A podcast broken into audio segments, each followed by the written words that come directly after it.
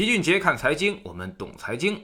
昨天重要会议召开，一般呢全年会有四次，而七月末这一次呢是承上启下的作用，重点布置下半年的经济工作重点。重要内容呢，老齐给大家梳理一下，并用大白话翻译给大家听。首先呢，提到了要做好宏观政策跨周期调节，保持宏观政策连续性、稳定性、可持续性，统筹做好今明两年宏观政策衔接，保持经济运行在合理区间。而在判断下半年经济的时候，我们还提到了内外经济承压，下半年经济下行压力加速凸显。假如四季度经济下行压力较大，积极政策淡出力度可能要减慢。也就是说，从政策层面上来看，我们已经看到了下半年经济减速的这个情况。这也跟老齐之前在经济周期拐点的判断是相吻合的。三季度强周期就会出现明显的拐点，而四季度呢，开始整个经济就会出现明显下行。所以在投资领域当中，强周期板块，即使你舍不得现在就止盈，那么也要做好动态的止盈策略。至于动态止盈方法，我们在知识星球秦杰的粉丝群里面讲过三种，这里呢就不。不再重复了。其次呢，就是积极的财政政策要提升政策效能。兜牢基层三保底线，合理把握预算内投资和地方政府债券发行进度。上半年由于大宗商品周期达到顶点，企业成本压力巨大，所以政策不愿意再提基建的事儿，那样只会是雪上加霜。而如果下半年经济速度降下来，政策很有可能会重提基建，那么一些基建的制造业可能会迎来基本面好转的状况。很显然，这次再次提到了财政政策托底的意图，那么未来这一块。块很可能会有所行动，不过老齐再强调一下，政策托底一定是在大宗商品掉下来之后，如果大宗下不来，那么政策是不敢有所行动的，所以不要过早的去布局基建、传统制造业。他们跟大宗商品呢，应该会有一定的对冲关系。这次政策还强调了大宗商品要保供稳价，在这样的情况之下呢，预计后续大宗商品的供给弹性会明显增加。在供给弹性变大之后，大宗商品价格很可能会在三季度出现拐点。第三就是稳健的货币政策将保持合理充裕。目前呢，从市场利率下行已经看得很清楚了，已经出现了有效需求不足，银行资金放不出去，这些呢都是周期拐点前兆，央行也已经放任了这种相对宽松的货币状态，利率下行有利于股债市场的表现，这本身呢就是一个经济自我调节的一部分。未来如果经济下行超预期，不排除央行还有更加宽松的手段进行逆周期的调节。所以金融政策层面现在不但不应该悲观，还甚至应该乐观一点。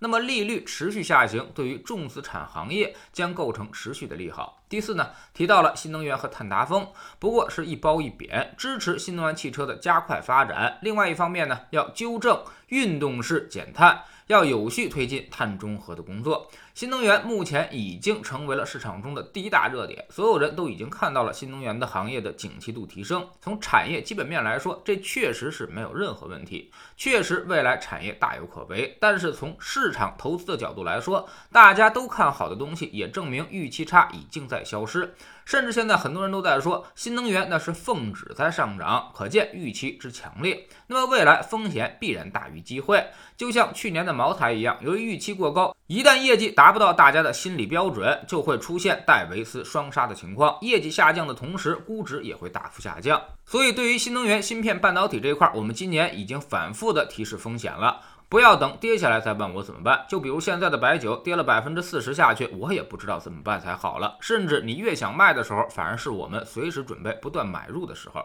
第五呢，就是落实三孩生育政策，配套政策还在完善这块，未来将会有一大波的政策红利利好。现在人口问题已经是第一要务，所有的政策调整都在为这个东西服务。比如教培这个行业，上百万人就业啊，说干掉也就干掉了，表明一个强烈的态度。未来只要有利于人口、有利于生育的行业，都会加倍支持；而不利于生育的行业，则要重点打击。我们能想到的就是幼托、幼教、保姆市场、妇幼保健、母婴行业，这些呢，都一定会得到政策的支持。大家可以顺着这个思路，往产业链的上游去寻找一些确定性的投资机会。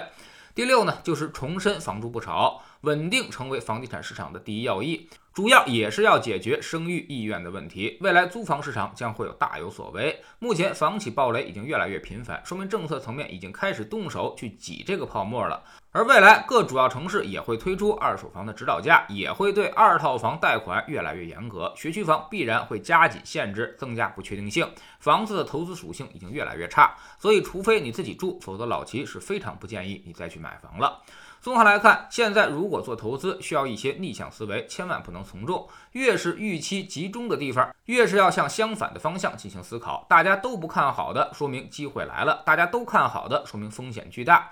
这些教科书上大家都能背得滚瓜烂熟的东西，一旦真的进入市场之后，就全都发挥不出来了。这就是人性，你的智力很容易被情绪所封印，所以必须要不断学习、不断实践，增加经验和智慧。才能够逐渐破除掉这个封印。